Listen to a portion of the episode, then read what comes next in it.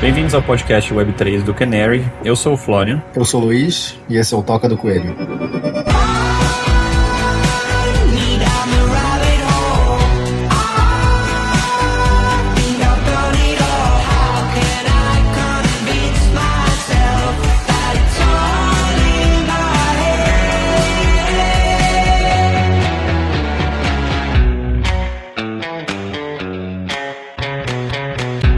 Hoje a gente tem a presença da Babi aqui com a gente. A Babi é co-founder CEO da Pods Finance, um protocolo focado em produtos de investimento em criptoativos e vista hoje como uma das melhores engenheiras financeiras em DeFi. Recentemente a Pods anunciou uma, uma rodada seed, levantando 5,6 milhões, que vão ser usados para criar produtos estruturados para criptoativos, pensando em clientes institucionais e investidores do varejo.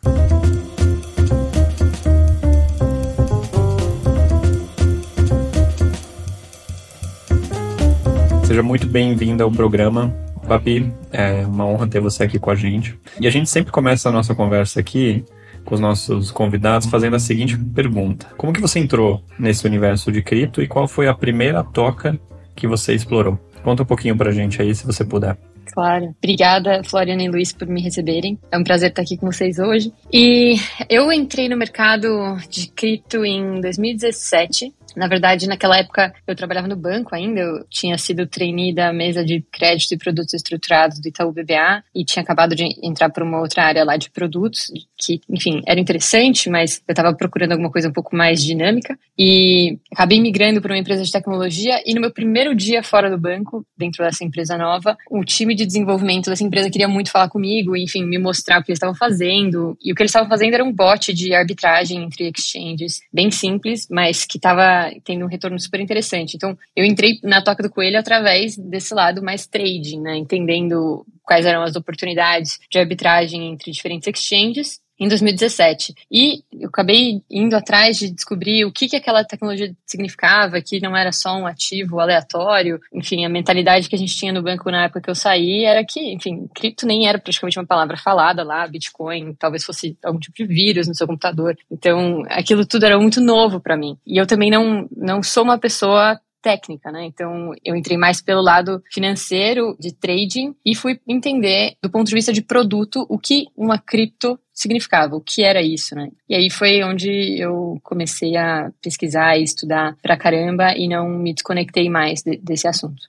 Isso foi, isso foi quando? Qual o ano? Isso foi em 2017, em novembro, outubro de 2017. Tá. E aí, como é que foi a sua jornada aí até chegar um momento onde você falou assim, putz, eu queria fazer o meu próprio projeto, começar alguma coisa? Porque esse é um, desse início para esse outro passo é um, é um lugar grande, né? Não, com certeza. Mas desde o começo, para falar a verdade, eu estava super animada para me envolver com isso de verdade. Então, logo que eu conheci cripto e entendi o que, que significava, enfim, conversando com aquelas pessoas que tinham me comentado sobre cripto, que hoje em dia são meus amigos, a gente resolveu fazer um projeto paralelo naquela época que era para ser uma exchange de cripto super simples, uma experiência parecida com o Uniswap para o mercado brasileiro. Foi super interessante, mas a gente decidiu parar com esse projeto em julho de 2018. Enfim, enfim, não sei se vocês lembram, mas naquela época estava estourando uma bolha, enfim, deu todo um problema. E também naquela época, assim, várias exchanges eram lançadas no Brasil todo mês, assim, era impressionante. Enfim, então a gente acabou parando de fazer esse projeto, mas eu tinha a certeza absoluta que eu queria continuar trabalhando com cripto. Não conseguia me ver fora desse mercado.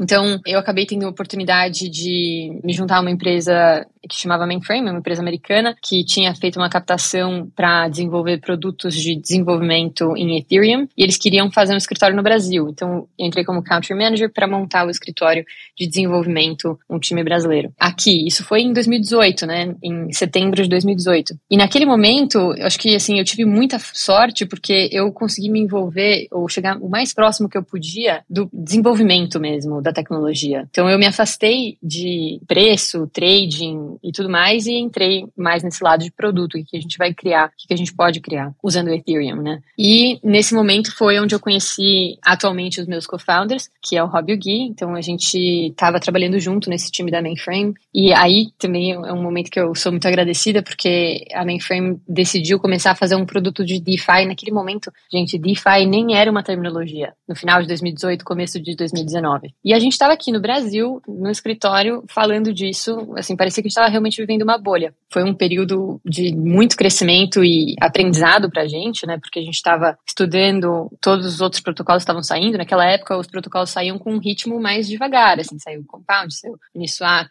o Maker já estava lá, enfim, o Aave se atualizou. Então foi indo assim um devagar até, né? Comparado com o que a gente viveu no DeFi Summer em 2021, 2020. Então, ali em 2019, a gente, nesse escritório da Mainframe, como time de research e desenvolvimento, a gente pegou muito gosto por DeFi. E eu, especialmente, quando entendi o que, que significava DeFi e o que a gente poderia fazer, quais produtos que a gente poderia criar é, usando essa tecnologia, fiquei absolutamente apaixonada. Enfim, então, naquele momento a gente estava fazendo um produto de crédito, era um protocolo de crédito, parecido uma coisa estilo Zero Coupon Bonds, para mainframe, foi super interessante. E, assim, a gente queria continuar fazendo, né, fazendo mais coisas. Então, a gente começou a fazer projetos paralelos também. Naquela época, a gente fez um projeto paralelo que foi acabou sendo uma das primeiras implementações de opções, contratos de opções derivativos na mainnet do Ethereum Everlive e, enfim, aquilo foi super legal pra gente, isso foi em novembro de 2019. E aí, observando esse movimento da comunidade também, para onde estavam indo os projetos, o Rob, o Gui e eu, a gente ficou pensando, bom, acho que o, o próximo passo realmente de DeFi a próxima fronteira dentro de DeFi vai ser derivativos, né? porque até aquele momento a gente já tinha visto implementações de stablecoin, de AMM, de lending e borrowing,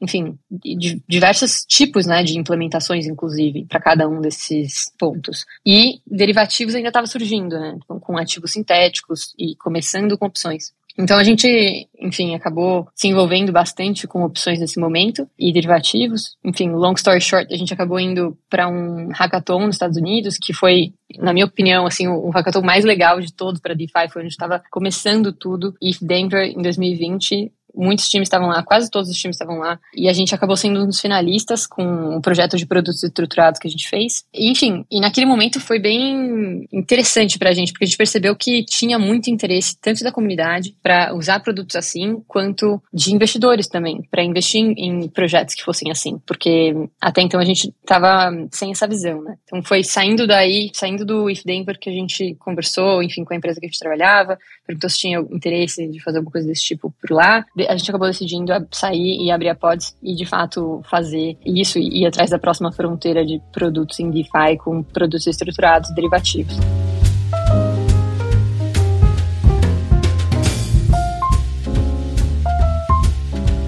Uma coisa que ficou provada em 2020, hoje em dia eu acho que já está bem estabelecido, alguns primitivos de DeFi já estão sendo amplamente usados, então você citou alguns aí, né? É, toda essa parte de crédito, os AMMs, que são é, essas exchanges descentralizadas para spot, né? Para você trocar uma moeda pela outra. Mas o que falta resolveria boa parte dos problemas que a gente tem hoje com que a gente viu com FTX e outras exchanges centralizadas são os derivativos, né? Que grande parte do volume é, do que a gente vê aí, então contrato futuro, opções, etc. E que Hoje em dia é difícil de, ainda de usar, seja um fundo, até mesmo um indivíduo, porque não tem tanta liquidez, assim, ele não é tão bom quanto o produto centralizado. O que, que você acha que é o caso uh, hoje em dia de, disso daí? É, é um problema técnico muito mais difícil? Qual é a natureza do desafio, assim, que faz com que essa parte não, não tenha se desenvolvido ainda? Com certeza. Isso foi uma um desafio que a gente enfrentou na acho que na primeira fase da Pods que a gente estava trabalhando mais especificamente com opções. Então, vamos lá, vamos dar um passo para trás. Quando a gente começou a fazer Pods, a gente começou com um produto estruturado e a gente percebeu que esse produto estruturado ele, ele funcionaria melhor se tivesse um mercado de opções abaixo dele. Quando você fala produto estruturado, exatamente o que, que você quer dizer? Eu quero dizer um produto de investimento que é como se fosse um fundo com uma estratégia única. Então, um hedge ah. fund tem uma estratégia só e ela fica fazendo a mesma coisa sempre. Okay. Ou comprar opções ou vender opções em determinado momento. E, e, o que a gente percebeu, ou o que a gente gostaria muito de poder fazer naquele momento, era fazer um, um fundo desse, um hedge fund com uma estratégia única, que pudesse ficar sendo executada pelo smart contract automaticamente, sem precisar de nenhum ser humano por trás e tudo mais. E a gente percebeu que para isso a gente precisaria ter um mercado de opções abaixo desse fundo, dessa vault que a gente chama em DeFi, para que esses, os smart contracts da Vault pudessem se conectar com esse mercado de opções e comprar e vender opções automaticamente. Assim como, por exemplo, o Yearn tem vaults infinitas e uma das coisas que, que a vault deles fazem é pega, recebeu um, um, token de liquidity mining e vende numa exchange descentralizada automaticamente e depois reinveste o valor que eles receberam com essa venda. Então a gente queria poder fazer alguma coisa parecida com opções. Então a gente pensou, bom, beleza, vamos descer o, o stack, vamos criar primeiro esse mercado de opções para depois a gente poder criar esse mercado de vaults automatizadas em cima desse, desse mercado de opções. Então, a gente começou a observar e estudar o mercado de AMMs. Inclusive, no começo, quando as opções começaram a ficar mais populares no Ethereum, e popular, assim, nada popular, né? São 20 pessoas falando desse assunto, que, que se conhecem, inclusive, ao redor do mundo inteiro. Então, nesse momento, lá em, no começo de 2020, as pessoas estavam cogitando, ou até usando, Uniswap V2 como um mercado para opções. A opção era um token isso, isso, a opção é um token. Vamos dar um, um outro passo para trás aqui que eu gosto de separar quando a gente fala de derivativos em cripto ou em Ethereum. A gente deveria estar pensando em dois componentes. Um primeiro componente é o componente do contrato do derivativo em si, ou seja, ali pode ter colateral, que tem algumas regras, então esse colateral vai ser liberado tal dia, esse colateral vai ser exercido ou liquidado caso tal coisa aconteça. Então, tem esse contrato, que é um token. É, na maioria das implementações, esse contrato de opção, ou de futuro, ou de algum outro derivativo, é um token. E o outro componente importantíssimo quando a gente fala de derivativos é o mercado, aonde esses tokens vão ser tradeados. É claro que se você tem um token e ele está na sua carteira, você pode tradear ele no peer-to-peer -peer com alguém que você conhece. Ou você pode tentar listar ele, por exemplo, na ZeroX e, e colocar lá um preço e esperar ver se alguém pega a sua ordem. E o que a gente estava pensando do ponto de vista de implementação era e se a gente tivesse um mercado automático para isso? Então, se a gente tivesse um AMM de derivativos, um AMM de opções, né? Seria possível a gente fazer um algoritmo que pudesse, assim como, não sei, o Uniswap,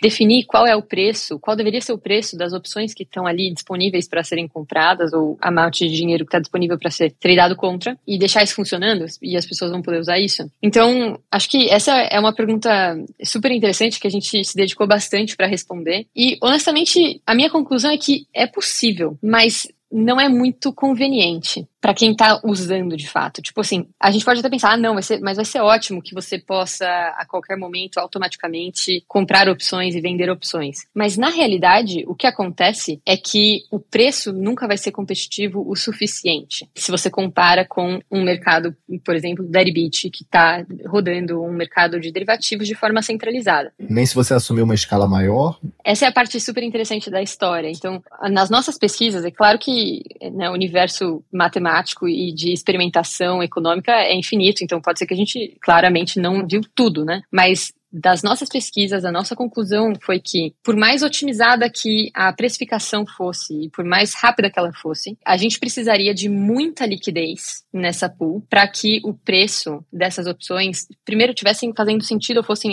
um pouco competitivos e que a gente pudesse é, receber trades relevantes o suficiente sem ter um impacto de preço tão grande quando ele for fazer a ordem. Porque se você vai fazer uma ordem de 100 opções, é um preço. Se você vai fazer uma ordem de 100 mil opções, é outro preço, dependendo da liquidez que você tem tem lá. E a nossa conclusão foi que, para fazer isso ser rentável para um liquidity provider, a conta não ia fechar. Porque quando a gente está falando de opções especificamente, a, o trade acontece em cima do premium, não acontece em cima do notional. Pode ser que o notional esteja como colateral e tudo mais, mas a gente está coletando fees em cima do premium, que é, sei lá, 10 vezes menor do que o notional. Então, é como se fosse um, um AMM muito pouco eficiente do ponto de vista de capital. Porque ele, como um comparativo, né? Uniswap, se você tem uma pool lá e alguém vai fazer um trade contra você e você é um LP, se o cara fizer um trade de um milhão de dólares, você vai receber uma FII em cima de um milhão de dólares. Mas no caso de um, de um AMM de opção, se você tem um milhão de dólares como LP, esse um milhão de dólares provavelmente vai ter se convertido em opções, ou seja, é, vai ter sido colocado como colateral dentro desses contratos de derivativos e quem for comprar as opções de você vai pagar o premium dessas opções. E você vai receber FIIs somente em cima do premium das opções como liquidity provider. Então, o que acontece é que o capital fica muito pouco eficiente e o risco que o usuário como LP está tomando é maior do que ele mesmo pode entender ou poderia, de fato, fazer um hedge para isso imediatamente. E esse é o trabalho de um market maker. Só para, acho que deixar claro para quem não está tão familiarizado com a opção,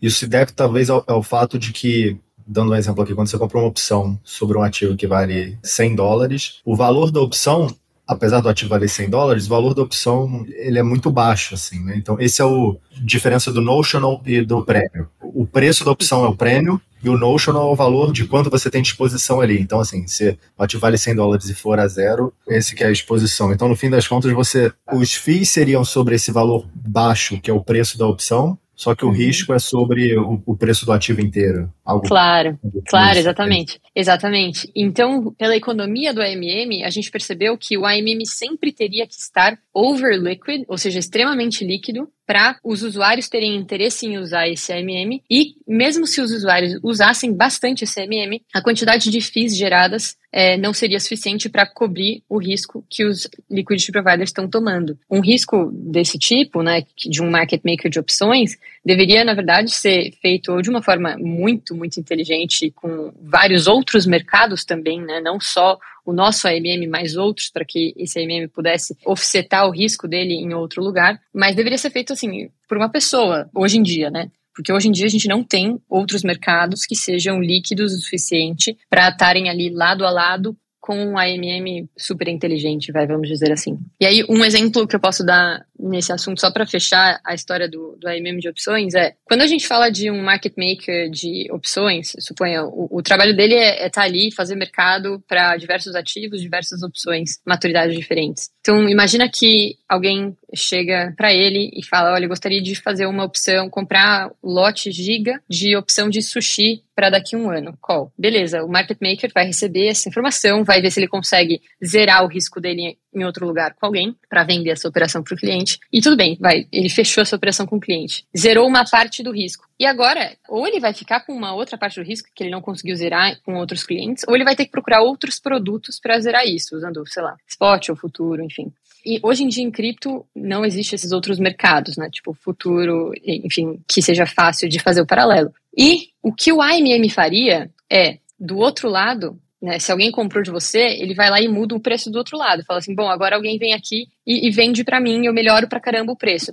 Mas só por melhorar o preço não significa que você vai criar demanda. O próprio market maker tradicional, às vezes, também faz isso e não cria demanda, porque a pessoa também não vai ter interesse naquele vencimento, naquele ativo. Então, o market maker no mercado tradicional acaba, às vezes, tendo que ficar com algum tipo de risco e offsetando ele ao longo do tempo, enquanto que num AMM Automated Market Maker, é, isso seria muito difícil de contabilizar para todas as vezes, porque são situações diferentes, todas as situações são diferentes uma da outra, e enfim, e tudo mais. Então, o que a gente reparou é que um Automated Market Maker de opções ou de derivativos em DeFi vai ter mais chance de funcionar? Bem se ele tiver protocolos paralelos que possam offsetar risco com ele e se ele tiver conseguido também fazer todo o management das inspirações. Então tem a inspiração que ele tem aqui, tem lá também, a liquidez daqui é parecida com a liquidez de lá. E de alguma forma melhorar a eficiência de capital dentro do colateral, né? Então ter menos colateral como requisito e aí a gente começa a ir por um caminho de, não, então talvez a gente precise de algum tipo de identidade para você poder ter um tipo de crédito, ao invés de necessariamente ter que colocar o colateral inteiro upfront. Então a conclusão de tudo isso é que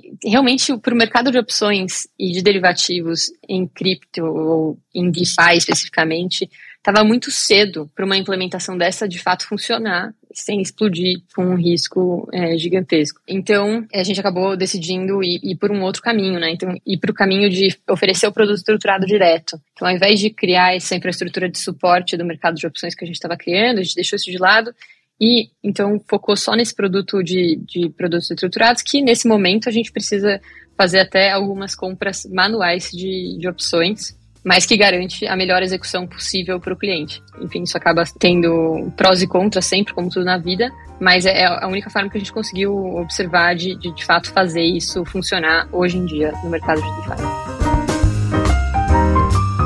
Acho que tem um tema aqui que a gente já até explorou algumas vezes em outros episódios e tal, e a gente conversa sempre sobre isso, que muitas soluções que seriam úteis em cripto, a gente vê que faltam ainda outros primitivos, falta ainda algum desenvolvimento de UX melhor e tal, mas volta nesse tema de talvez esteja muito cedo para isso. Quando você olha hoje para DeFi em geral, o que, que você acha que são os maiores problemas que precisariam ser endereçados para tornar o mercado mais útil. Quando eu digo mais útil, é mais barato do que o mercado financeiro tradicional, mais eficiente que o mercado financeiro tradicional, enfim, mais conveniente que o mercado financeiro tradicional. Porque a impressão que dá é que para muita coisa a gente não está pronto, né? Qual a sua visão sobre isso? Não, com certeza. Acho que a, a primeira e a mais talvez relevante para mim quando se diz respeito à adoção de DeFi por players mais institucionais é transparência. Hoje em dia, transparência no mercado de DeFi é ao mesmo tempo uma benção e uma maldição, porque, por um lado, é muito bom poder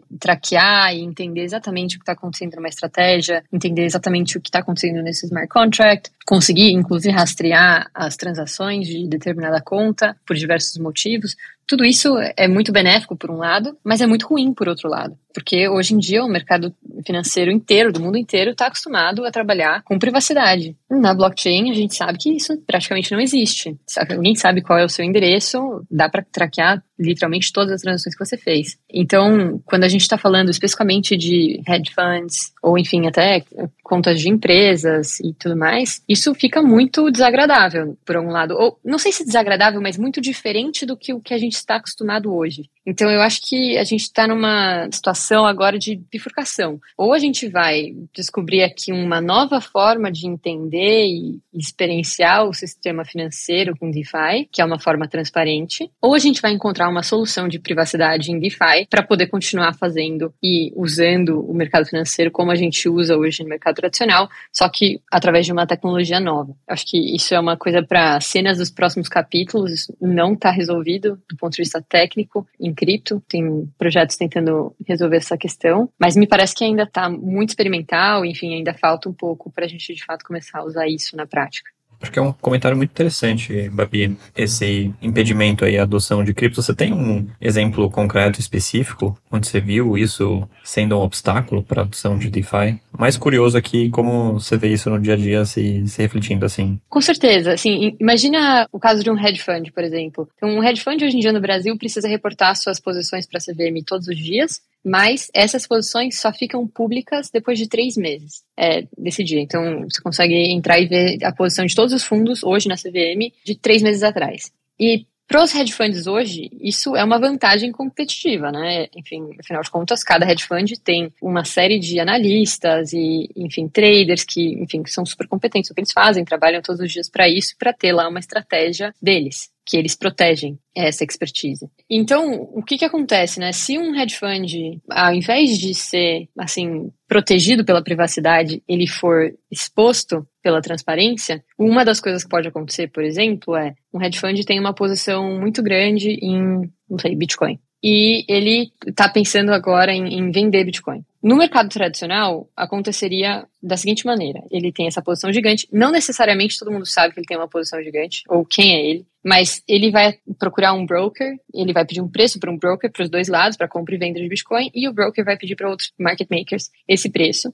E os market makers, como não sabem direito quem está pedindo, se a pessoa vai querer comprar ou se a pessoa vai querer vender, tem mais interesse em manter o preço próximo do que ele realmente faria para cada um dos lados. Mas, se a pessoa que está do outro lado desse trade, né, se o market maker sabe qual vai ser o interesse desse fundo, de quem está pedindo o preço, ele fica, acaba ficando de alguma forma, não diria incentivado, mas talvez tentado a colocar um preço pior para o lado que ele sabe que o cliente vai querer fazer. Então, nesse caso, a assimetria de informação é positiva para o hedge fund, porque ele está escondendo a posição dele, né? Ele não está mostrando todas as cartas logo que ele chega na mesa. É, então, ele poderia provavelmente conseguir uma execução melhor com um market maker que não sabe que ele é um fundo que, enfim, vai querer vender Bitcoin ou que sempre, um Bitcoin only, long only, que sempre compra Bitcoin. Então, se o cara sabe que é esse cliente que está fazendo a operação com ele, talvez isso seja muito ruim. Agora, e se a gente volta naquele tópico que estava comentando sobre DeFi, ué, se a gente começar a experienciar o mercado financeiro de um ponto de vista diferente, quando a gente pensa num hedge fund que é puramente DeFi, que já é transparente, ele talvez estivesse comprando BTC de uma DEX, de um AMM. E isso não faria diferença nenhuma, o market maker saber disso ou não. Agora, se ele tiver, talvez se ele estivesse comprando derivativo, não funcionaria tanto. Então, eu acho que a gente está começando a, a, observar esses casos que pensar num hedge fund, no mercado tradicional, e simplesmente colocar transparência na forma como eles trabalham hoje, claro, isso não funcionaria. Mas se a gente estiver pensando em um modelo novo, que é o modelo de DeFi, que onde existe decentralized exchanges que oferecem para você um preço independente de qual é o seu lado, aí talvez isso funcionaria. Então, acho que esse é o momento que a gente está observando agora. O outro ponto da privacidade é que muitas pessoas gostam de manter a sua estratégia e não necessariamente deixar tudo absolutamente público, né? Então eu acho que isso vai ser uma questão de adaptabilidade dos hedge funds. Talvez, inclusive, a gente não veja tanto um movimento de hedge funds tradicionais indo para DeFi, e sim hedge funds puramente DeFi surgindo ali, né? E, e fazendo coisas, talvez até de forma programática,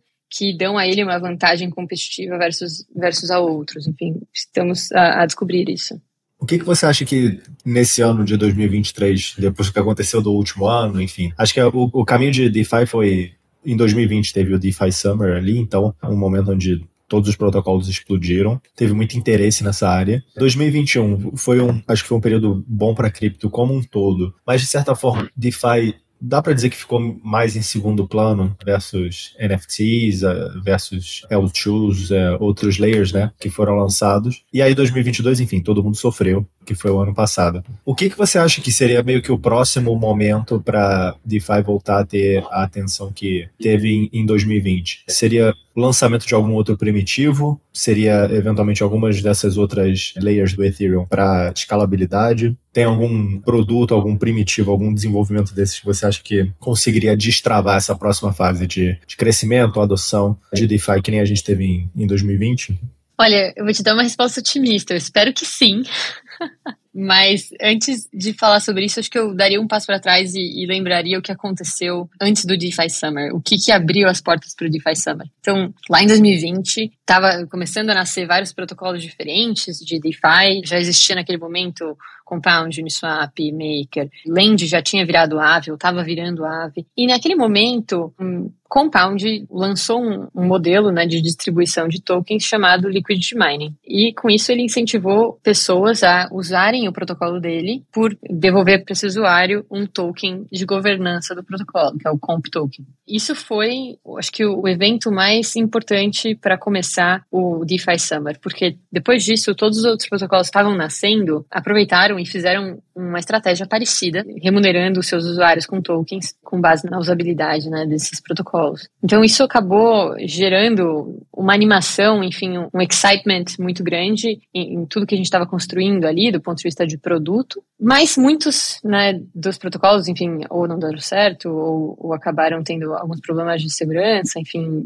e foram por um caminho um pouco diferente do, dos protocolos que já estavam, por exemplo, o Compound, o e o Uniswap. Apesar de tudo isso, foi uma época de, de desenvolvimento de produto fenomenal, né? Então, Tava todo mundo só falando de DeFi, um protocolo novo por dia, praticamente, às vezes dois no mesmo dia. E parece que naquele momento a gente explorou uma superfície muito grande de, de diferentes tipos de protocolo. Depois que essa animação é, diminuiu, eu percebo que o número de protocolos que eram naturalmente ou essencialmente diferente de alguma coisa que já existia diminuiu demais. Mudava só a, a, o foot token, né? Só mudava o nome do, do protocolo, era, era sempre uma mudança de marketing, mas no fim das contas fazia basicamente a mesma coisa, né? Isso, exatamente. Então, é, acho que no final ali do DeFi Summer 2021, é, acho que o mercado acabou ficando cansado disso putz, então se não é muito novo, ou se não é realmente novo, isso ninguém estava muito interessado em observar, e aí esses protocolos acabaram diminuindo, e hoje em dia acho que se vê muito pouco protocolos novos fazendo alguma coisa parecida demais com alguém que já existia. Então eu acho que agora, pelo menos para os protocolos que já estão no mercado, o que mais importa é encontrar usuários que realmente querem usar o que você tem, por um motivo real de product market fit. Existe ou não existe? Então, a maioria dos protocolos estão procurando isso e alguns deles estão chegando num, num, limite regulatório, de perceber que talvez o usuário dele gostaria de usar, mas não pode usar por alguma questão regulatória. É, então, eu acho que esse ano, não sei se vai ser tanto do ponto de vista de produto, igual foi no DeFi Summer. Eu adoraria que fosse, porque foi super divertido aquela época. Não sei se vai ser tanto assim, mas de fato eu acho que vai ser um, uma exploração regulatória misturada com DeFi, o que pode ser feito, o que não pode ser feito, como pode ser feito. E eu vou imaginar que protocolos vão descobrir formas de, de fazer alguma, um produto acontecer fazer aquele produto ser possível para o cliente real que ele gostaria que usasse. Ou seja, né, expandindo a fronteira dos usuários de DeFi, que agora são mais os inovadores, que usam MetaMask, que, enfim, é, são anônimos e tudo mais, e que eu espero que até o final desse ano a gente vai estar falando de pessoas reais que talvez estejam usando o e-mail delas e, e que querem ter algum tipo de. ou que precisam de algum tipo de segurança regulatória para usar um produto.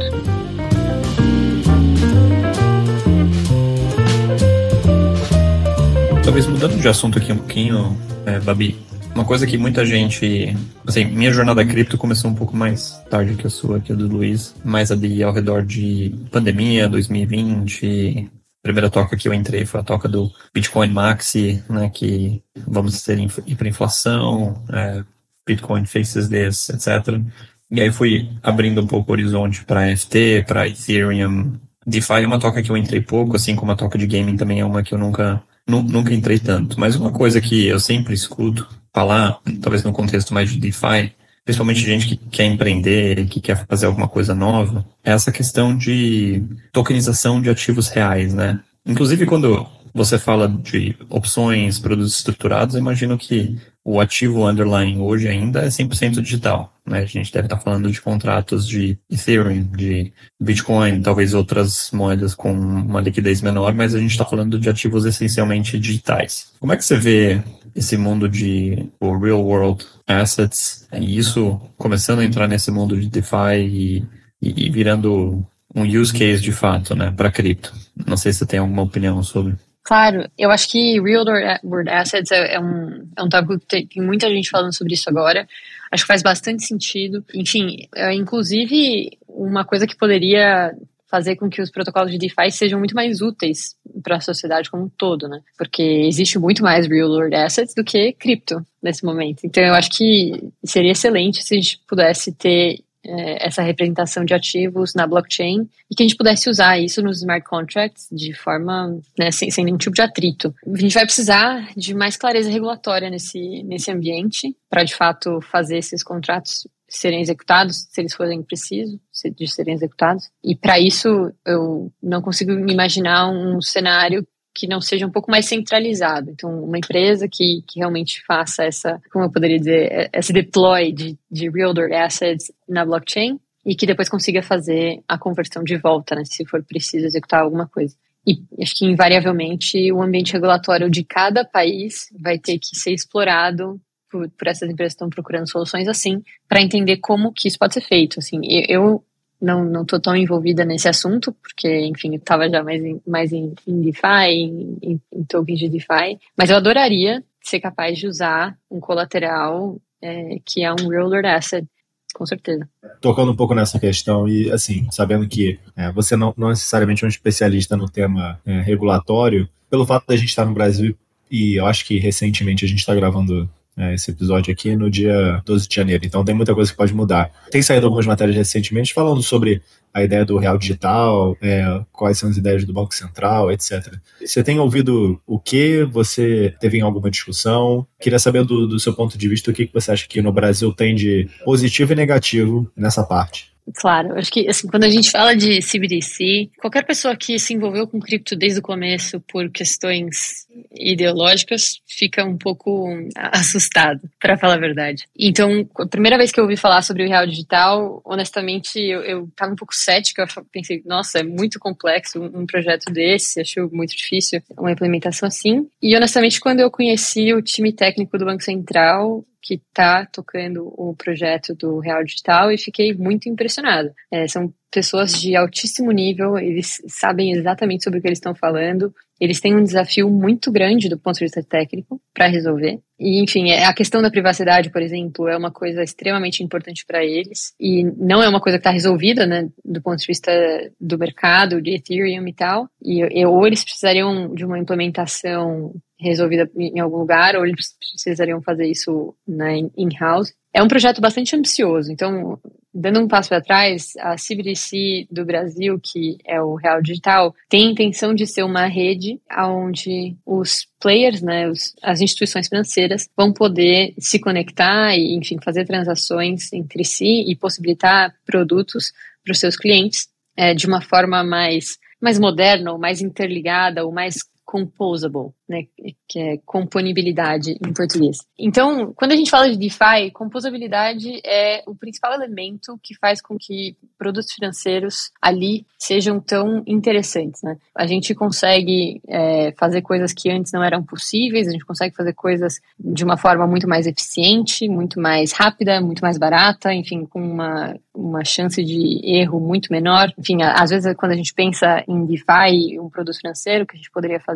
um smart contract sozinho poderia fazer e executar o, o trabalho de uma área inteira de um banco, por exemplo. Então, isso faz com que o uso dessa tecnologia, só pela tecnologia, sem falar de ideais nenhum, só a tecnologia sozinha, ela já pode ser muito mais eficiente do que existe hoje. Então, o Banco Central mencionou várias vezes que DeFi e composabilidade são incríveis fontes de inspiração para eles quando eles pensam no real digital. É, então, eles têm interesse em, em trazer ou em implementar algum tipo de rede que faça com que exista esse componente de composabilidade entre produtos de diferentes instituições. Então, se você estiver falando de um CDB do Bradesco ou um CDB do Itaú, não importa, tecnicamente eles não têm diferença. Você conseguiria programar um novo produto que poderia usar ou o CDB do Bradesco ou o CDB do Itaú e como se fosse a mesma coisa. É, e isso é muito interessante para o mercado financeiro quando a gente pensa em ganhos de eficiência. Né? Isso é uma coisa que eu acho muito legal e eu fiquei bastante impressionada de ouvir eles falando. Mas a visão realmente é fazer alguma coisa no linguajar entre Web 2 e Web 3 é um negócio meio Web 2.5, assim, né? É. Uma rede fechada, permissionada. É, é, gente é, uma, é uma coisa mais assim. o Ethereum e é isso. É claro, não, claro. Eu acho que, apesar deles terem o Ethereum e DeFi com possibilidade como uma fonte de inspiração, a gente ainda está falando de um banco central de um país, né?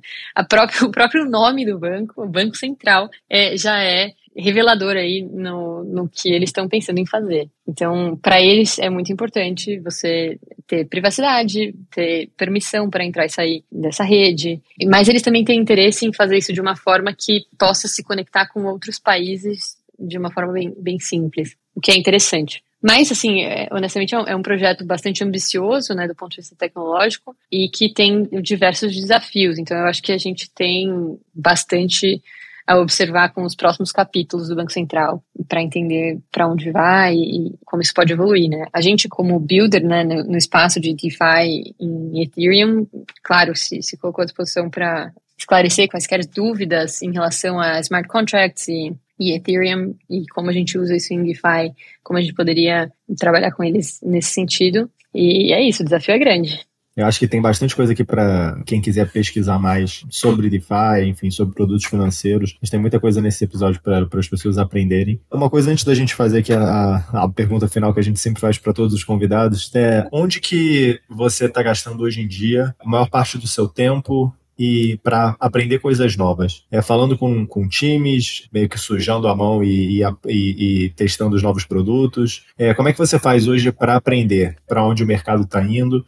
É, e adaptar, né? Porque tem muito isso em cripto, né? Às vezes você já contou aí diversos momentos onde aprendeu alguma coisa, teve que adaptar, aprendeu alguma coisa com o mercado. Como que você tem um processo ou é meio que o caos mesmo que é? Conta pra gente como é que é. Hoje em dia eu acho que tá mais caótico, não caótico de um jeito ruim, tá? Eu adoro isso, adoro estudar coisas novas, acho o máximo quando aparece algum protocolo novo, mas eu tenho diversas fontes né, de, de conhecimento. Então, eu adoro ouvir podcast, adoro o Bankless, o Defiant, eu gosto bastante também. Enfim, eu também gosto bastante de Twitter, né? Eu tô no Crypto Twitter, qualquer pessoa de cripto ou de DeFi também, e, e tem muita, muita informação legal lá eu leio bastante também, então hoje em dia eu tô lendo muito mais do que eu, que eu tava lendo quando eu comecei a me envolver com DeFi. Na época que eu comecei a me envolver com DeFi, o meu processo para aprender coisas novas era um pouco diferente, porque naquele momento tudo era novo, né? Então é, eu precisava aprender até é, habilidades diferentes que, que naquele momento eu não tinha. Então, é, naquela época, né, trabalhava com o Rob, o Gui, e a gente quando sempre que saía um protocolo novo que a gente achava legal, a gente abria o código, olhava o que estava acontecendo, lia o white paper e discutia o que, o que, que aquilo significava, por que, que aquelas decisões eram daquele jeito, ou por que, que aqueles fatores ou fórmulas eram daquele jeito e realmente estudava cada protocolo. Eu acho que a gente teve bastante sorte de fazer isso junto, porque, como eu falei, eu não sou técnica, mas eles são, e eles puderam me, me trazer uma visão muito interessante do ponto de vista de smart contracts, por que, que algumas coisas são do jeito que elas são, quais são as limitações dos smart contracts, que, que é super importante de entender, e eu trouxe para eles né, uma visão mais de finanças, por que, que alguns produtos são como eles são. Então, naquele momento, a gente acabou fazendo né, esse estudo para vários tipos de protocolos diferentes, então, stablecoins, decentralized exchanges, protocolos de lending borrowing, derivativos, alguns outros que, que tivessem surgindo. Então a gente acabou tendo uma base muito sólida de cada tipo diferente de protocolo e, inclusive, isso é o que eu recomendo para quem tem interesse em estudar DeFi e aprender mais sobre, sobre o assunto, é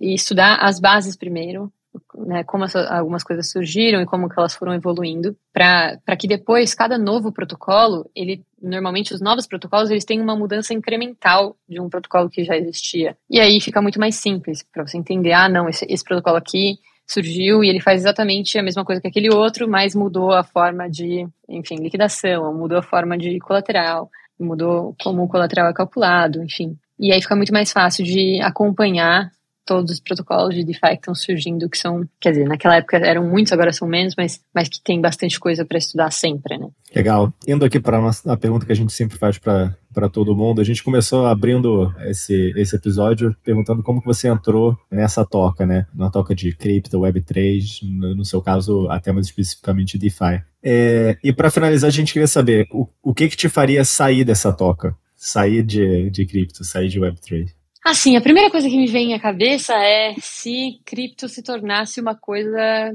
CBDC 100%. Se tudo que é cripto é controlado, enfim, por o Estado ou por alguém. Isso me, me deixaria muito triste. Mas cripto, a natureza de cripto não é essa. Então, inclusive, isso é uma das coisas que, que eu penso bastante, é que mesmo que exista CBDC, mesmo que exista algum tipo de blockchain que seja controlado, o outro tipo, o tipo que não é controlado, vai continuar existindo também. Enfim, elas não são excludentes. Então, isso que para mim é interessante, que a gente tem a alternativa, né? A gente tem a possibilidade hoje em dia de usar Bitcoin, usar Ethereum, usar DeFi e não necessariamente usar algum projeto, algum produto centralizado totalmente. O outro motivo que me faria ficar muito chateada com cripto realmente seria descobrir alguma coisa tipo, ah, é tudo 100% manipulado. Tem alguém que está na cadeira dele lá fazendo manipulação do mercado inteiro e que é tudo uma mentira. Isso eu ficaria bastante chateada. Mas a tecnologia é tão legal, é difícil essa pergunta. Babi, super obrigado aí pela sua presença. Foi muito bom. Você quer deixar uma indicação onde o pessoal pode te, te seguir, conhecer mais sobre o que, que vocês fazem, se quiser fazer um jabá aí. Claro, com certeza. Eu tô no Twitter como ZeroXBabi. Enfim, a Pods está no Twitter também, como Pods Finance. Se você quiser saber mais sobre a Pods e os produtos que a gente oferece, pods.finance e lá você vai encontrar tudo que você precisa. Se tiver alguma pergunta, fica à vontade para me mandar DM no Twitter. Enfim, a gente adora conversar com pessoas que estão entrando em DeFi, que estão fazendo um protocolo também. Eu, particularmente, acho muito legal ver brasileiros entrando nesse mercado, então, se eu puder ajudar de alguma forma, fica à vontade para me escrever. Boa, muito bom. E eu vi também que você tem o Babi.is, bem prestigious aí, é, só quatro letras. E se alguém quiser ver o que a Babi tá comprando, é só entrar nisso, né? Procurar o meu INS no Etherscan, exatamente. É isso aí. Legal, gente. Esse foi o Toca do Coelho. Esperamos que vocês tenham curtido esse tempinho com a gente, com a Babi, que continuem nos acompanhando aqui nessa jornada dentro do universo Web3 e cripto. Eu sou o Florian. Eu sou o Luiz e até o próximo episódio.